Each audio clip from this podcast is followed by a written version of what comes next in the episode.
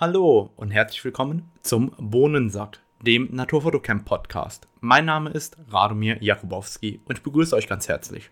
Heute gibt es eine neue Episode des Blog Talks. Es geht also um Technik, genau genommen um meine ersten Erfahrungen mit der Canon EOS R5.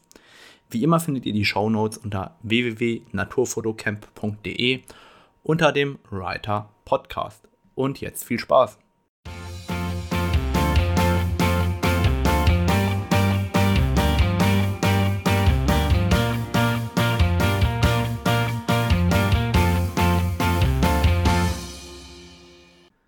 Heute geht es also um meine ersten Erfahrungen mit der Canon EOS R5. Ich habe jetzt in etwa zweieinhalbtausend Bilder gemacht und konnte mir einen guten ersten Eindruck äh, davon verschaffen, wie die Kamera arbeitet und welche Stärken sie auch hat. Ganz wichtig, ich habe die Kamera ganz normal bei AC-Foto gekauft. Das heißt, ich hoffe, mein Erfahrungsbericht ist so authentisch wie möglich. Ich habe kein einziges Testbild gemacht, das unnötig ist. Also ich habe weder irgendwelche Backsteinwände, Objektivdeckel oder was auch immer fotografiert damit, sondern einfach für mich äh, Naturfotografie damit betrieben, wie ich es immer machen würde. Die Kamera ist so für mich wirklich nochmal ein Glücksgefühl gewesen, so ein bisschen Nervosität war nochmal da, so wie das früher bei neuen Kameras war. Also ich hatte durchaus so nochmal das Feeling wie früher, boah, da kommt nochmal was Cooles, was Großes. Das hatte ich wirklich schon lange nicht mehr bei einer Kamera. Und ähm, als ich sie dann ausgepackt hatte, war der allererste Eindruck, ja, die liegt schon richtig satt und richtig gut in der Hand, deutlich besser als die EOS R. Und endlich ist der AF-On-Button ein wenig nach links gerückt. Das heißt, so der allererste Eindruck, die liegt schon mal super bei mir in der Hand. Das hat sich auch so bestätigt. Ähm, die Kamera liegt wirklich richtig, richtig gut in der Hand. Soll auch besser abgedichtet sein. Ich wollte ihr einen Regenschauer verpassen, aber momentan ist es ja so warm und ohne Niederschläge bei uns, dass einfach überhaupt kein Regen dafür da war. Es sollte an einem Morgen regnen, ich bin losgefahren aber es hatte so genieselt, dass äh, hätte jede Kamera überlebt. Das heißt, dazu habe ich noch keine Erfahrungswerte. Das allererste, was mir aufgefallen ist, die Kamera hat drei Einstellräder. Das klingt wie eine Lappalie, ist für mich ein totaler Gamechanger. Warum? Ich habe endlich ein Rad für ISO, ein Rad für Blende, ein Rad für die Verschlusszeit. Das heißt, ich kann wirklich meine Kamera permanent steuern und muss nicht irgendwo draufdrücken, um meine ISO zu verändern.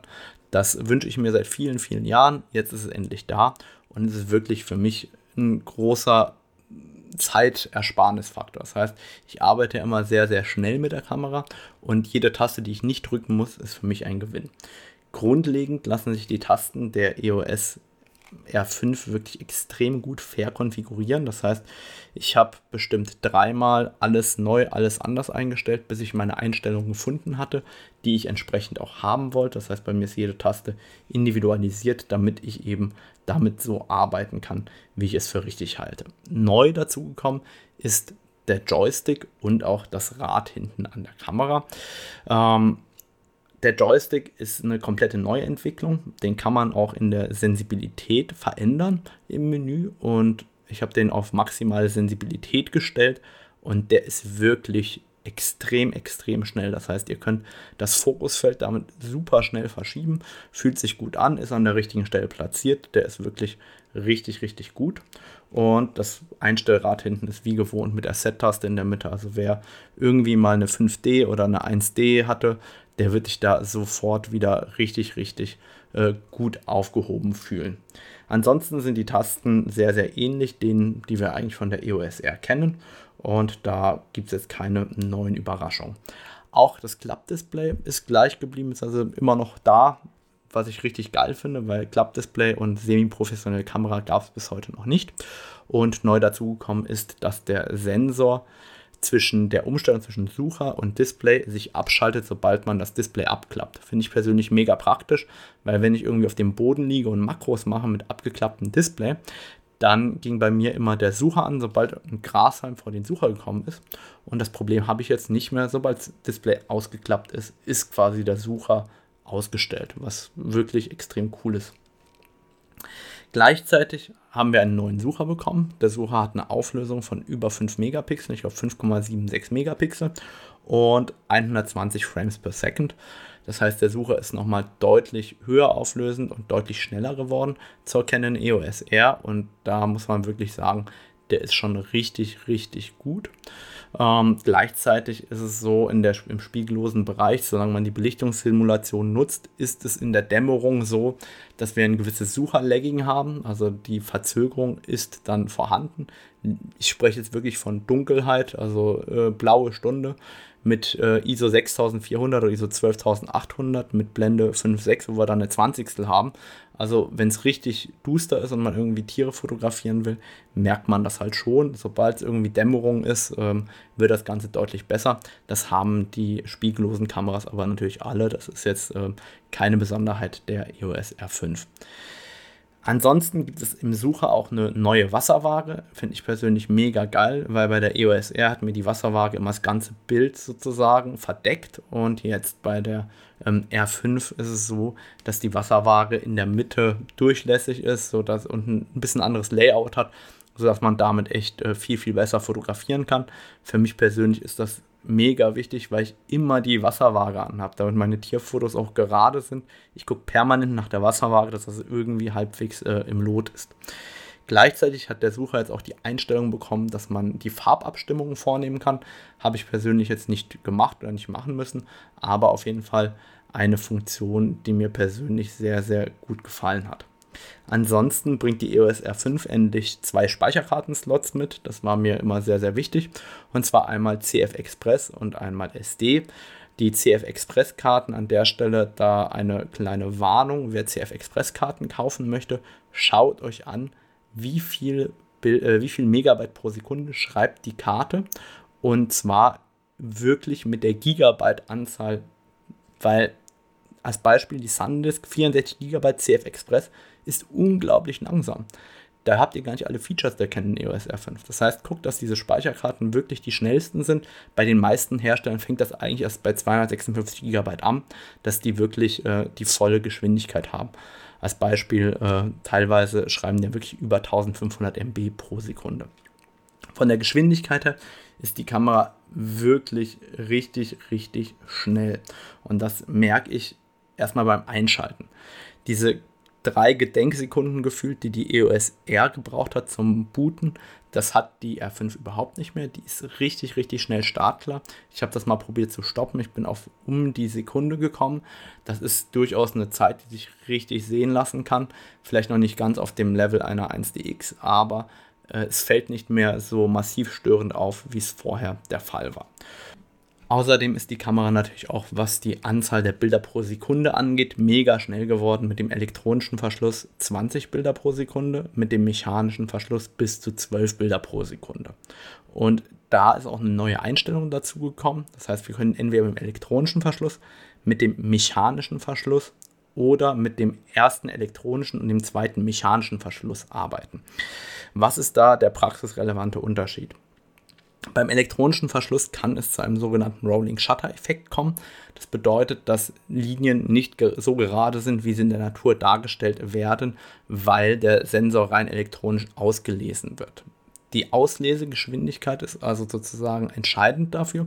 Und da ist der Sensor der EOS R5 richtig schnell geworden. Trotzdem kann es natürlich weiterhin zum Rolling Shutter Effekt kommen. Gleichzeitig ist es so, dass der elektronische Verschluss bei 20 Bildern pro Sekunde keine 14-Bit aufzeichnet, sondern 12-Bit pro Farbkanal aufzeichnet.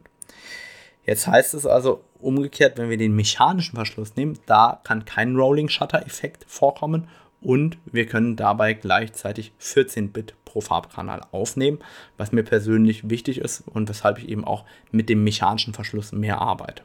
Und dann gibt es eine dritte Einstellungsmöglichkeit, da haben wir erst den ersten Verschluss, der ist elektronisch, das heißt das Öffnen des Verschlusses ist elektronisch und das Schließen des Verschlusses ist mechanisch. Dann kommen wir auf 13 Bit äh, bei H+, also bei 12 Bildern pro Sekunde und im H-Modus, also bei 8 Bildern pro Sekunde, haben wir die vollen 14 Bit, wenn wir erst den elektronischen und dann den mechanischen Shutter nutzen. Der Vorteil dieser Einstellung ist, dass es keinen Rolling Shutter Effekt geben wird und gleichzeitig die Erschütterungen minimal weniger sind, weil einfach nur noch der Verschluss schließt, aber sozusagen nicht mehr mechanisch öffnet. Wo wir schon bei den Frames per Second sind, ähm, grundlegend gibt es jetzt verschiedene Einstellungen, das heißt H+, H und Normalserienbild und H+, liefert eben diese 20 bzw. 12 Bilder pro Sekunde, abhängig ob elektronisch oder mechanisch und bei H sind es eben 8 Bilder pro Sekunde. Ganz wichtig an der Stelle ist auch, dass es da nochmal Einschränkungen gibt. Und zwar H Plus funktioniert nur, wenn der Akku über 60% geladen ist. Das heißt, wenn da auch ordentlich Bums auf dem Akku drauf ist. Und dann funktionieren auch eben diese 12 bzw. 20 Bilder pro Sekunde wirklich. Natürlich stellen wir uns auch die Frage, wie ist das jetzt mit dem Blackout, wenn wir mit so einer hohen Serienbildgeschwindigkeit arbeiten und wenn man mit einem mechanischen Verschluss arbeitet, haben wir den ganz normalen Blackout, also so wie wir es von der Spiegelreflexkammer gewohnt ist, sind. Das heißt, da klappt ja was hoch und runter. Das heißt, diese Dunkelphasen, wie es heißt, die sind bei der Spiegellosen an der Stelle auch vorhanden. Wenn wir jetzt rein mit dem elektronischen Verschluss arbeiten, ist eigentlich kein Blackout vorhanden. Das heißt, was heißt eigentlich? Bei der Tierfotografie von Säugetieren, die jetzt irgendwie mal rumrennen und so, merkt man es eigentlich überhaupt nicht. Dafür sind die einfach nicht schnell genug. Auch bei normalen Sportarten wird man das fast nicht sehen. Wo man das tatsächlich wahrnehmen kann, ist, wenn man mit einem elektronischen Verschluss ähm, schnelle Vögel fotografiert im Flug, dann kann es durchaus sein, dass man diese Sucherverzögerung diese wahrnimmt. Ähm, aber bei mir jetzt, jetzt bei den Säugetieren überhaupt nicht. Da hatte das keinen praxisrelevanten Einfluss. Kommen wir also zu einem anderen ganz, ganz wichtigen Feature, wo wir bei Tieren sind, nämlich dem Autofokus. Grundlegend haben wir einen Tieraugen-Autofokus. Was bedeutet das? Die Canon kann endlich, endlich Tieraugen erkennen. Das ist schon mal richtig, richtig cool. Das habe ich auch getestet. Funktioniert sehr, sehr gut. Und das Interessante dabei ist, dass die Canon EOS R5 den Tieraugen-Autofokus immer dann verwendet, wenn das Tier groß genug ist. Wenn ihr die Kamera oder der Kamera die Möglichkeit gebt, sich frei zu entscheiden, welches Motiv sie tracken möchte, dann bekommt ihr die Möglichkeit, auf dem Joystick zwischen zwei Tieraugen zu wechseln. Das heißt, wenn das Tier wirklich frontal in die Kamera guckt, könnt ihr quasi zwischen linkem und rechtem Auge hin und her springen und entscheiden, welches Auge ihr wirklich darstellen oder scharf stellen wollt. Und mit dem Swipen über das Display könnt ihr zwischen zwei Tieren auswählen. Das heißt, wenn jetzt tatsächlich zwei oder drei Tiere erkannt werden, könnt ihr dann zwischen dem linken und dem rechten Tier sozusagen entscheiden, indem ihr über das Display swiped. Und wenn ihr jetzt mit einem kleineren Abbildungsmaßstab arbeitet, dann wechselt die Kamera in der Regel aus der Augenerkennung in die Kopferkennung. Und wenn der Abbildungsmaßstab noch kleiner ist, dann wechselt der sozusagen aus der Augenerkennung in die Objekterkennung. Und ihr könnt in den AF-Einstellungen wirklich auch hingehen und sagen, okay, ich möchte lieber Menschenaugen oder Tieraugen erkennen. Und gleichzeitig gibt es auch die Möglichkeit, dass man ein Tier durchtracken möchte oder einen Menschen durchtracken möchte und dass der die ganze Zeit im Bild gehalten werden soll, auch wenn andere Objekte reinkommen. Diese Einstellung findet ihr jetzt im Menüpunkt nachgeführte Motive wechseln und wenn ihr da auf deaktivieren geht, dann bleibt er einfach wirklich immer auf dem Motiv kleben. Jetzt ist die Frage, hat das Ganze funktioniert oder hat es nicht funktioniert? Und da muss ich sagen, der Autofokus der Canon EOS R5 ist wirklich extrem, extrem geil geworden. Was heißt das? Erstmal rennt die EOS R5 los, als ob es keinen Morgen gäbe. Also der Antritt im Autofokus ist, ähm, wie soll ich sagen, das hat man bis jetzt von einer Nicht-Einser noch nie gesehen. Das heißt, die rennt wirklich deutlich schneller los als eine 5D. Und das Tracking erfolgt extrem gut und akkurat, selbst wenn die Autofokusfelder manchmal nicht dort unbedingt dargestellt werden, wo das Motiv am Ende ist bei einem fliegenden Falken. Die Bilder sind wirklich durch die Bank weg scharf. Also ähm, vielleicht nicht immer durch die Bank weg, aber der Ausschuss ist extrem gering. Und da muss ich sagen, das ist wirklich ein riesiger, riesiger Fortschritt. Gleichzeitig könnt ihr natürlich wie gewohnt mit äh, verschiedenen Autofokusfeldkombinationen arbeiten. Ich arbeite auch sehr, sehr viel mit dem Spot-Autofokus. Auch der sitzt richtig akkurat und gut in der Nachführung. Da hat sich extrem viel getan. Und da muss ich ehrlich sagen, dieses Autofokus-System der Canon EOS R5 ist mit das Beste, was ich eigentlich bei Canon je gesehen habe. Das macht auch richtig Spaß, damit zu arbeiten. Ähm, bei maximalem Gegenlicht hatte ich ab und zu diese Situation, ähm, dass es mal leicht gepumpt hat, wenn das Ganze zu sehr geblendet worden ist. Das heißt, bei Blende 2.8 ISO 100 und einer 8000, wenn man quasi fast Press in die Sonne rein fotografiert, da merkt man einfach, dass die Kamera ab und zu geblendet wird. Da muss man eben gucken, dass man präzise arbeitet mit genau der Kante ähm, zwischen hell und dunkel, aber auch das äh, bekommt man hin. Das heißt, insgesamt bin ich extrem begeistert und ich habe viel, viel weniger Ausschuss gefühlt als mit jeder anderen Kamera, mit der ich gearbeitet habe bis jetzt. Natürlich könnt ihr auch die Autofokusfelder weiter verstellen über Touch and Drag, das heißt über das Kameradisplay swipen, wenn ihr das möchtet, so wie ihr es von der EOS R gewohnt seid, oder eben über den Joystick. Was ich extrem cool finde am Joystick ist natürlich, gerade wenn ich das Display ausgeklappt habe und dann eben über das Display fotografiere, kann ich mit dem Joystick das Autofokusfeld verschieben und gleichzeitig verdecke ich mir nicht das äh, Bild hinten auf dem Display. Das heißt, ich sehe, wo das Autofokusfeld hinwandert und kann die ganze Zeit meinen gesamten Bildausschnitt da auch kontrollieren natürlich. Was man an manchen Stellen auch merkt beim Autofokus, ist der Unterschied in der Technik zwischen dem Dual-Pixel-Autofokus der R5 und der Phasendetektion die wir im Endeffekt aus einer Canon EOS 1DX Mark III kennen. Das heißt, es gibt Situationen, in denen ähm, durchaus der 1DX Autofokus spontaner und anders reagieren würde.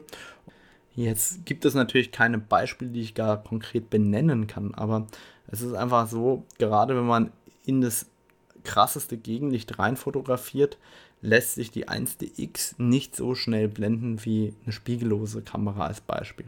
Gleichzeitig ähm, ist es so, dass ähm, ein Dual-Pixel-Autofokus probiert, den maximalen Kontrast rauszuholen. Und in dem Moment, wo der maximale Kontrast erreicht wird bei einem Motiv, wenn es unscharf ist, so absurd wie es klingt, kann der sagen, das ist scharf. Das passiert eben einer Phasendetektion einer 1DX nicht. Ähm, das passiert selten bis gar nicht, aber ich habe durchaus auch erlebt, dass sowas passieren kann. Das bedeutet, stellt euch vor, ihr verfokussiert mit einem Super Tele. Passiert auch eigentlich nicht mit so lichtschwächeren Teleobjektiven wie einem 100-400 mit Blende 5.6, sondern stellt euch vor, ihr habt wirklich so ein krass weiches Bild und jetzt dreht er in diese Weichheit mehr Schärfe rein und entscheidet sich, wenn der helle, unscharfe Bereich und der dunkle, unscharfe Bereich die maximale Kontrastkante erreicht, dann wäre das Ganze scharf. Das ist so ein typisches Thema, wo eben auch der Phasenautofokus einer Spiegelreflexkamera einfach im Vorteil ist. Da würde die Spiegelreflexkamera besser performen. Aber wie gesagt, das sind wirklich absolute Ausnahmen. In 99% der Fälle ist der R5 Autofokus wirklich extrem akkurat, extrem schnell mit extrem wenig Ausschuss. Dreimal extrem, das heißt, ich könnte sagen, ich bin extrem zufrieden. Also es ist wirklich ein geiles Autofokussystem, mit dem es richtig, richtig Spaß macht zu arbeiten. Und dann hat Canon noch etwas ganz Neues verbaut und zwar den internen Bildstabilisator. Das heißt, der Sensor kann sich jetzt bewegen um meine Erschütterung auszugleichen. Das ist ein Feature, das äh, von vielen, vielen immer sehr, sehr gefragt wird. Mir persönlich, äh, ich will nicht sagen, mir ist das egal, aber für mich ist es nicht das wichtigste Feature an der R5. Ihr merkt, mir war der Autofokus wichtiger und der ist richtig cool geworden. Aber natürlich freue ich mich auch über den internen Stabilisator gerade bei nicht stabilisierten Objektiven wie dem EF 24-70 2,8, das ich hier noch habe, ähm, da muss ich sagen, es hat sich wirklich was getan. Ich kann bei 24 mm ohne Bildstabilisator im Objektiv Freihand locker 0,4 Sekunden halten. Das ist ein richtig gutes Ergebnis. Und da hängt es davon ab erstmal, ist der Bildstabilisator im Objektiv oder hat das Objektiv keinen Bildstabilisator. Und das Interessante ist, Canon hat es geschafft, den Bildstabilisator im Objektiv zu kombinieren mit dem internen Bildstabilisator. Und das bedeutet, dass man da wirklich lange Verschlusszeiten realisieren kann, Freihand, die man vorher eben noch nicht realisieren konnte. besonders effektiv ist ein Bildstabilisator kameraseits eher bei weitwinkligeren Objektiven. Das heißt, irgendwo bis 100 mm ist so der Peak, wo der interne Bildstabilisator wirklich was bringt. So bei den Teleobjektiven ist es wirklich deutlich geringer der Einfluss eines internen Stabilisators. Gleichzeitig ist es so, dass der, also das Stabilisierungsergebnis davon abhängt, wie groß der Bildkreis ist, der ausgeleuchtet wird. Und genau hier bringen Canon und Nikon mit dem größeren Bajonett im Vergleich zu anderen Herstellern einen riesigen Vorteil mit. Das heißt, der Bajonettdurchmesser ist ja groß bei dem RF-Bajonett und dadurch kann sich der Sensor mehr bewegen, also weiter bewegen nach links und nach rechts. Und wenn er sich mehr bewegen kann, dann kann der natürlich auch mehr eurer Bewegung kompensieren und stabilisieren. Und genau da ist eben der Ausleuchtungswinkel von den RF-Objektiven gigantisch. Also wenn man sich das RF-Objektiv, das 2,0 28 bis 70 mm Zoom äh, anschaut, da verspricht Canon einen Stabilisierungseffekt von bis zu 8 Blendenstufen. Ich habe das Ganze mal getestet auch mit dem Objektiv und äh, mal locker flockig aus der Hand bei 28 mm eine Sekunde lang belichten. Ging relativ gut.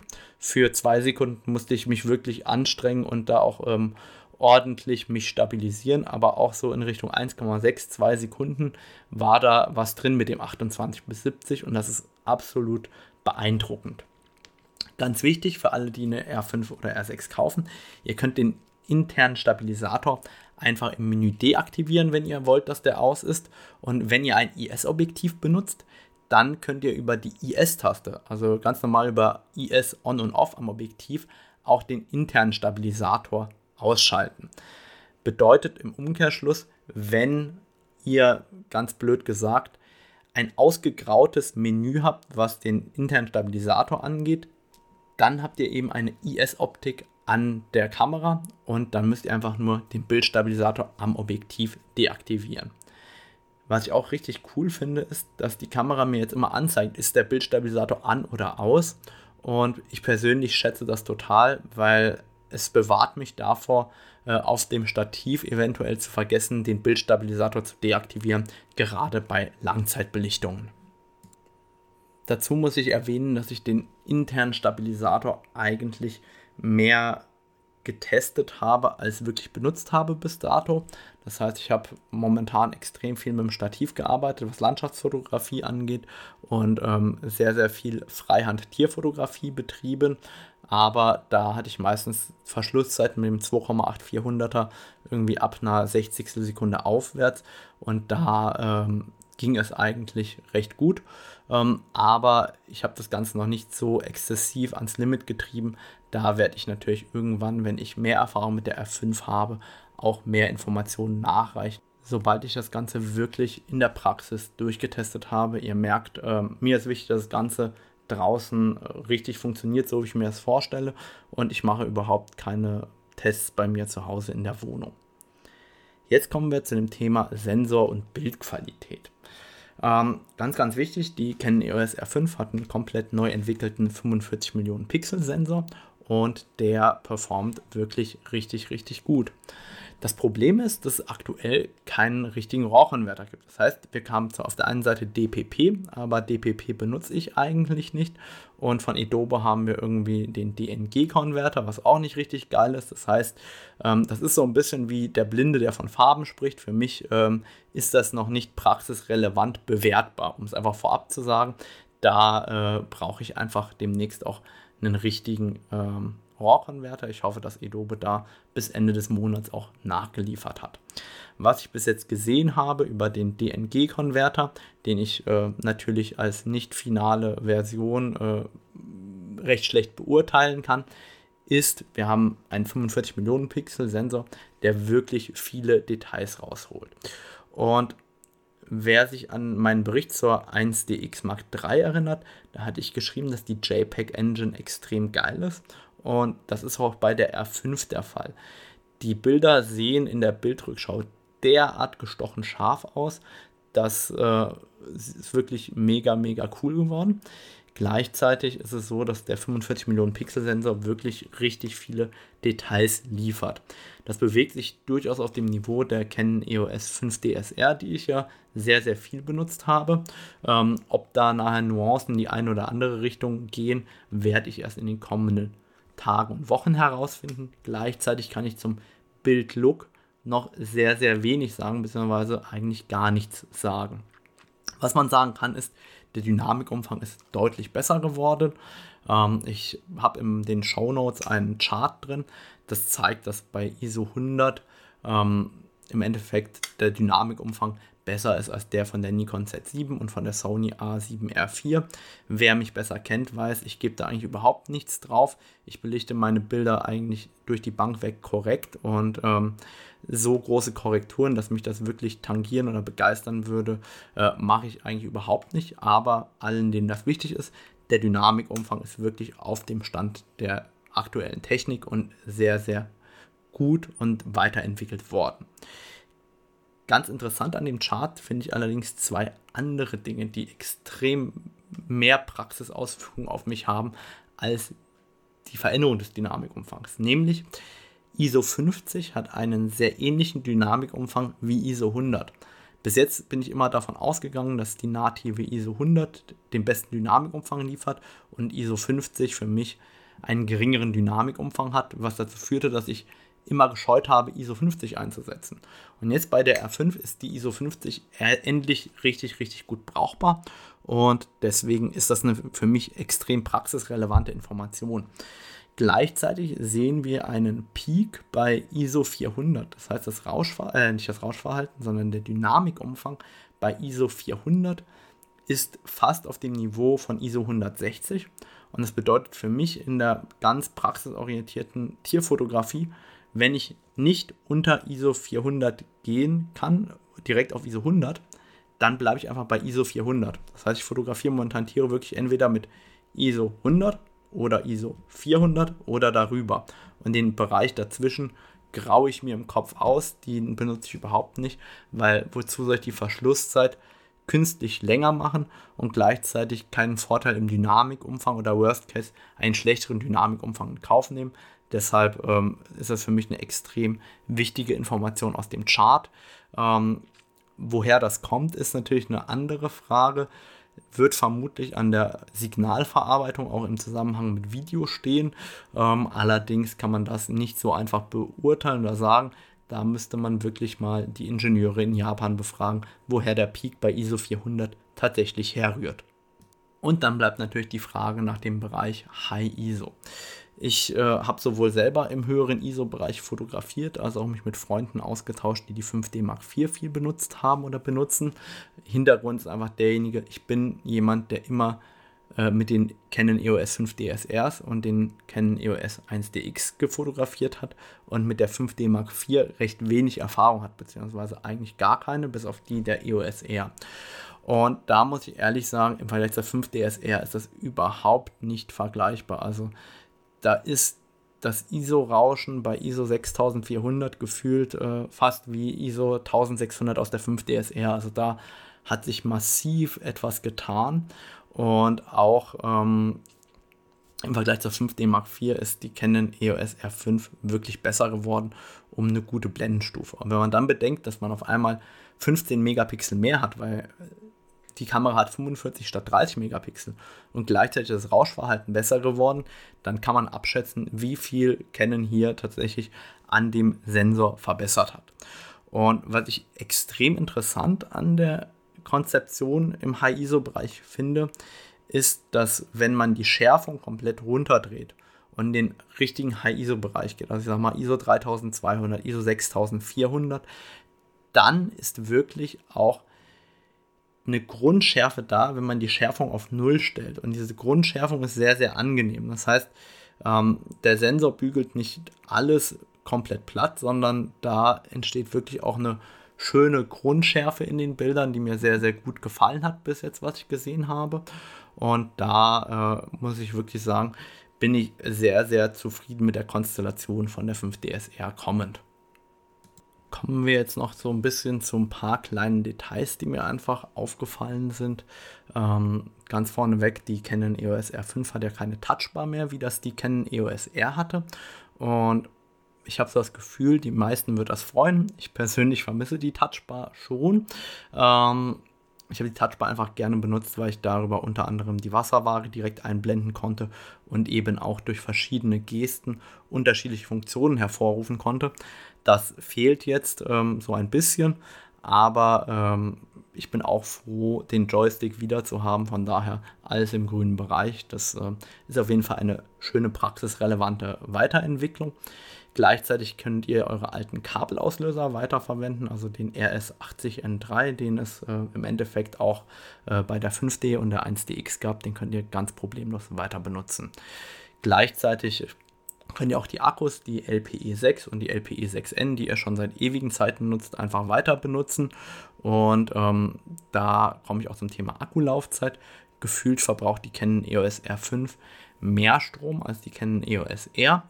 Und ich habe das absolut praxisrelevant getestet, nämlich einfach damit fotografiert. Ich habe einen Haufen Akkus, das heißt, ähm, ich glaube, ich habe 10 oder 12 Akkus im Fotorucksack.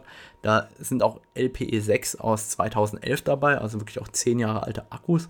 Und alle Akkus äh, funktionieren durch die Bank weg problemlos. Das Einzige, was eben auffällt, dass die älteren Akkus schon gefühlt schneller leer werden als bei der Canon EOS R. Es ist aber so, dass das alles im grünen Bereich ist. Also ich äh, habe an keinem Morgen einen ganzen Akku verbraucht. Einfach um das mal so äh, ganz klar zu sagen. Das heißt, für mich ist das im grünen Bereich. Ähm, das ist so, wie ich mir das vorgestellt habe. Natürlich kann man darüber meckern, wenn man will, aber im Grunde hatte das für mich überhaupt keine praxisrelevante Auswirkung, ähm, dass der Akku irgendwie vehement kürzer halten würde. Ganz wichtig, ich hatte bei der EOS R darüber gemeckert, dass die Kamera ähm, immer auf unendlich zoomt, wenn ich sie ausschalte. Und das kann man mit der aktuellen Firma bei der Canon EOS R und auch bei der Canon EOS R5 deaktivieren. Das geht im Menü unter Objektiv bei Abschalten, Einziehen und dann auf Off stellen. Das heißt, ähm, dann stellt die Kamera, wenn ihr sie abstellt, nicht mehr automatisch auf unendlich scharf, sondern bleibt einfach dort, wo ihr den Fokus hattet, stehen und dann könnt ihr das Objektiv wechseln, was ich persönlich extrem cool finde. Gleichzeitig erwähnen möchte ich, wer bis zum 31.10. die Canon EOS R5 kauft und im CPS ist, der bekommt einen Canon EF-RF Adapter gratis dazu. Das erwähne ich deswegen, weil äh, je nachdem, ob ihr dazu Infos habt oder nicht, ist das ganz gut zu wissen und dann könnt ihr vielleicht einen gratis Adapter bekommen. Ähm, der Adapter funktioniert nach wie vor richtig, richtig gut. Ich bin, wenn ich ehrlich bin, sehr verblüfft darüber, äh, wie stabil der ist und wie gut er funktioniert mit allen meinen EF-Objektiven. Also ähm, die EF-Objektive funktionieren wirklich tadellos an der Canon EOS R5. Und dann ist im Internet natürlich das Thema Overheating aufgepoppt. Alle sprechen darüber. Ähm, ich habe jetzt nur fotografiert mit der R5. Ich kann sagen, gefühlt wird die Kamera ein Ticken wärmer als die R, ja. Ich weiß nicht, ob ich mir das einbilde, weil ich die Videos auch alle gesehen habe oder ob das tatsächlich der Fall ist. Ich habe keine Overheating-Warnung bekommen beim Fotografieren, überhaupt nicht.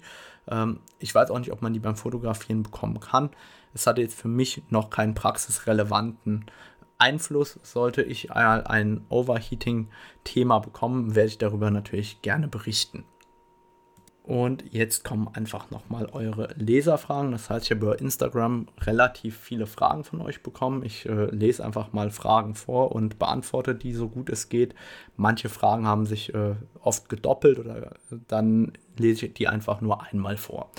Ähm, das Thema Konzept des Bildstabilisators. Hat sich da was verändert? Nein. Das heißt, der Bildstabilisator im Objektiv läuft die ganze Zeit, wenn die R läuft. Und das ist auch so gewollt. Ich meine, ähm, solange ihr durch den Sucher schaut oder irgendwie auf das Display drauf gucken würdet, soll das Objektiv ja stabilisieren. Das heißt, da hat sich nichts verändert. Der Bildstabilisator läuft die ganze Zeit mit. Wie schlägt sich der elektronische Sucher im Gegensatz zum normalen? Das ist eine ganz schwierige Frage, weil wer den normalen Sucher, also den klassischen Spiegelreflexsucher gewohnt ist, dem fällt es am Anfang einfach schwer umzusteigen auf den digitalen Sucher. Wenn man sich an den digitalen Sucher gewöhnt hat und an solche Funktionen wie ich kann reinzoomen auf 100% beim Fotografieren oder meine Belichtung direkt sehen, der vermisst das in dem Moment, wo er wieder den Spiegelreflex in die Hand nimmt. Umgekehrt hat der Spiegelreflexsucher auch Vorteile, wenn ich zum Beispiel in den dunklen Bildbereichen Störelemente habe, dann sehe ich die durch die Belichtungssimulation im digitalen Sucher nicht. Und das heißt, es ist ein zweischneidiges Schwert, äh, wo man nicht sagen kann, dass der eine Sucher im Gegensatz zum anderen viel besser ist. Beide haben Vor- und Nachteile. Und wenn man ein bisschen sich daran gewöhnt hat, mit dem elektronischen Sucher zu arbeiten, überwiegt für mich der Vorteil vor allem, dass ich eben auf diese 100% reinzoomen kann und genau sehe, ist das auf den Punkt scharf, ich sehe Hitze flimmern und so weiter und das macht einfach richtig ähm, was her und das macht aber richtig, richtig Spaß. Jetzt kam die Frage, wie ist die AF-Leistung, AF-Motorgeschwindigkeit bei großen Telelinsen? Wie gesagt, der rennt richtig los. Ähm, das heißt, die Kamera ist extrem schnell und zuverlässig, was den Autofokus angeht. Ist wirklich richtig gut mit das Beste, was ich da gesehen habe. Wie, wie gut ist die Kamera bei höheren ISO-Werten ab 3200? Also wie gesagt, da ist die Grundschärfe sehr, sehr angenehm und das Rauschen hält sich in Grenzen. Jetzt die Frage, was heißt das? Weil es ist immer subjektiv, wie hoch man mit einer Kamera geht in den ISO-Werten. Und da muss ich einfach sagen, die ist natürlich nicht eine 1DX, die für den Lowlight-Bereich konzipiert worden ist mit 45 Megapixeln, aber die ist da richtig gut und aus meiner Sicht auch besser als die 5D Mark IV. Von daher, ähm, ich würde sagen, ISO 3200, ISO 6400 kann man wirklich problemlos verwenden. Dann kam die Frage, wie ist die Akkulaufzeit? Darauf bin ich ja schon eingegangen. Ähm, Akkulaufzeit ist vorhanden, vielleicht ein Ticken kürzer als bei der EOS R, aber ähm, alles im grünen Bereich. Hängt eben auch davon ab, wie ihr die Kamera benutzt. Ich habe einen Freund, der macht nur Vogelfotografie mit der Kamera. Der hat gesagt, er hat mit 20% Akkuleistung äh, über 2000 Bilder gemacht in 20 Minuten. Das heißt, es, es hängt immer davon ab, wie viele Bilder guckt ihr, wie viel Sucher lasst ihr laufen, was benutzt ihr für Objektive, ist da ein Bildstabilisator drin und so weiter. Aber grundlegend ist das alles äh, im grünen Bereich.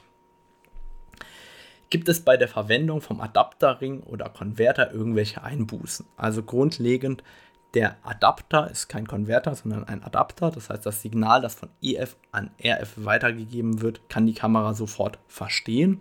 Und da gibt es überhaupt keine optischen Einbußen. Liegt einfach daran, den Adapter müssen wir deswegen verwenden, weil der Spiegel bei der spiegellosen Kamera fehlt. Das heißt, wir müssen den Abstand, den normal der Spiegelkasten zwischen den Sensor und das Objektiv bringt, überbrücken und deswegen gibt es diesen Adapter und der funktioniert wirklich einwandfrei. Dann kam die Frage, wird es deine Hauptkamera für die Prime Lenses 400, 500 mm etc. Also ich kann sagen, die EOS R5 wird definitiv meine Hauptkamera werden. Ich bin so überzeugt von der Kamera, dass ich bereits heute eine zweite bestellt habe. Das heißt, auch meine Pläne ursprünglich R6 und R5 gleichzeitig zu fotografieren sind verworfen. Ich werde auf jeden Fall als die beiden Hauptkameras zwei R5 einsetzen. Dann kam die Frage, das Rauschen in der Dämmerung ISO 12800 wären super von dir. Ich habe nur bis ISO 6400 getestet, das sah wirklich sauber aus. Dann haben wir hier nochmal High ISO, das haben wir besprochen. AF bei Flugaufnahmen mit viel Brennweite. Also ich habe nicht so viele Flugaufnahmen machen können. Ich habe ein paar Mal einen Falken tracken können und es hat extrem gut funktioniert mit der Tiererkennung. Das heißt, er ist dem sehr, sehr gut gefolgt in der Nachführung. Und wenn ich reingezoomt habe, waren die eigentlich durch die Bank weg scharf. Und das waren Motive, wo ich mit der Spiegelreflex regelmäßig Probleme hatte. Und da ist es echt deutlich, deutlich besser geworden. Dann kam die Frage, die alten Objektive bitte. Ich weiß nicht, wie alt die Objektive jetzt sein sollen, aber wie gesagt, meine EF-Objektive funktionieren alle wirklich gut an der EOS R5 ohne Probleme und die Leistung, die sie an EF gebracht haben, bringen sie auch an RF im Endeffekt. Dann kam die Frage Langzeitbelichtungen und Rauschverhalten. Da kann ich eigentlich nichts zu sagen. Meine längste Belichtungszeit lag, glaube ich, bei 25 Sekunden. Da ist mir jetzt nichts äh, Außergewöhnliches aus, aufgefallen. Dann kam Spritzwasserschutz und Wassertauglichkeit. Auch da kann ich leider noch nicht viel zu sagen. Die Frage Qualität, Gefühl, Sucher versus DSLR. Wie gesagt, das ist ein sehr zweischneidiges Schwert, aber die Frage hatten wir auch schon. Und dann war die Frage, den elektronischen Verschluss und seine Nachteile soll ich behandeln. Ähm, nun, der elektronische Verschluss hat erstmal nur zwei Vorteile. Erstmal, A, er bringt überhaupt keine Erschütterung und zweitens, er ist lautlos. Jetzt kommt das, die Herausforderung, er hat keine Erschütterung. Ich meine, selbst bei der Spiegelreflexkamera hatten wir einen mechanischen Verschluss und die Spiegelvorauslösung diente ja nur dazu, den Spiegel wegzuklappen. Der Verschluss muss ja trotzdem auf und zu gehen. Das heißt, ähm, die hält sich wirklich in Grenzen, dieser Vorteil des elektronischen Verschlusses. Das heißt, eigentlich ist der richtige Vorteil des elektronischen Verschlusses auf der einen Seite der, dass er wirklich lautlos ist, auf der anderen Seite, dass wir keine Blackout-Zeit haben, in dem Sinne, dass wir nicht sehen, dass der mechanische Verschluss hoch und runter klappt. Der größte Nachteil des elektronischen Verschlusses ist aktuell das Thema Rolling Shutter Effekt. Hier ist die R5 viel, viel besser geworden, Vergleich zu R. Ähm, aber natürlich kann Rolling Shutter Effekt entstehen in der Naturfotografie bei schnell bewegten Motiven mit dem elektronischen Verschluss. Gleichzeitig ist es so, dass ähm, der elektronische Verschluss bei Kunstlicht Probleme haben wird. Liegt einfach daran, dass die meisten gängigen Leuchtmittel flackern und dieses Flackern wird eben im elektronischen oder mit dem elektronischen Verschluss visualisiert und je nach Verschlusszeit kann das eine extrem störende Auswirkung haben. Aber in der Naturfotografie haben wir eigentlich kein Kunstlicht, das irgendwie von einer Lampe im Haus kommt. Von daher ist das eigentlich zu vernachlässigen. Der letzte Nachteil des elektronischen Verschlusses ist die geringere Bitzahl pro Farbkanal. Das heißt 12 Bit bei elektronischem Verschluss, 14 Bit beim mechanischen Verschluss. Der riesige Vorteil des elektronischen Verschlusses ist, dass er eben 20 Bilder pro Sekunde liefert. Ich persönlich fotografiere tatsächlich vorwiegend mit dem mechanischen Verschluss. Liegt, liegt einfach daran, dass ich auf gar keinen Fall auf der einen Seite weniger Bit-Tiefe haben möchte und auf der anderen Seite einfach keinen Bock habe auf einen Rolling Shutter-Effekt. Ich stelle mir einfach vor, da kommt der epischste Moment aller Zeiten und der Lux jagt die Gams und ich habe irgendwie Rolling Shutter Effekt. Davor habe ich so viel Respekt, dass ich einfach den mechanischen Verschluss nach wie vor deutlich mehr einsetze. Kommen wir also zu meinem Fazit. Mein Fazit ist, die Canon EOS R5 ist wirklich extrem geil geworden. Die Kamera macht richtig Spaß und entgegen meiner ursprünglichen Planung, wie gesagt, habe ich jetzt schon die zweite bestellt. Ich denke, das sagt sehr, sehr viel. Die Bildqualität kann ich noch schlecht beurteilen, sieht aber mit dem, was ich gesehen habe, sehr, sehr gut aus. Der Autofokus macht richtig Laune. Die Kamera ist schnell, die Kamera hat einen hochauflösenden Sucher, das Touch-Display funktioniert richtig gut. Ich habe ein Klappdisplay. Ähm, also, und die Kamera ist sehr, sehr gut konfigurierbar mit dem Tieraugen-Autofokus und allem drum und dran. Die ist ähm, richtig, richtig praxisnah weiterentwickelt worden und ähm, da muss ich einfach sagen, für mich ist das momentan so eine eierlegende Wollmilchsau, wo ich persönlich wirklich große Vorteile draus ziehe. Und deswegen ähm, werde ich auch in den kommenden Wochen und Monaten ähm, RF-Objektive kaufen. Ich habe äh, hier, also ich bin gerade nach Hause gekommen aus den Vogesen, habe hier schon das RF 35 mm 1,8 von AC Photo geliefert bekommen. Mein 24 bis 105 mm f4 LIS ist bestellt. Mein 100 bis 500 mm RF LIS ist auch bestellt. Und auch das 85 2,0 ähm, habe ich bestellt. Das heißt, ähm, sowohl das Canon EF 2,8 24 bis 70 L Version 2 als auch das Canon 100 bis 400 mm LIS Version 2 werden da an der Stelle durch RF-Objektive in naher Zukunft ersetzt werden. Und das zeigt, glaube ich, auch, dass ich äh, mit der R5 eine Kamera gefunden habe, bei der ich bereit bin, auch äh, in die neuen Objektive zu investieren.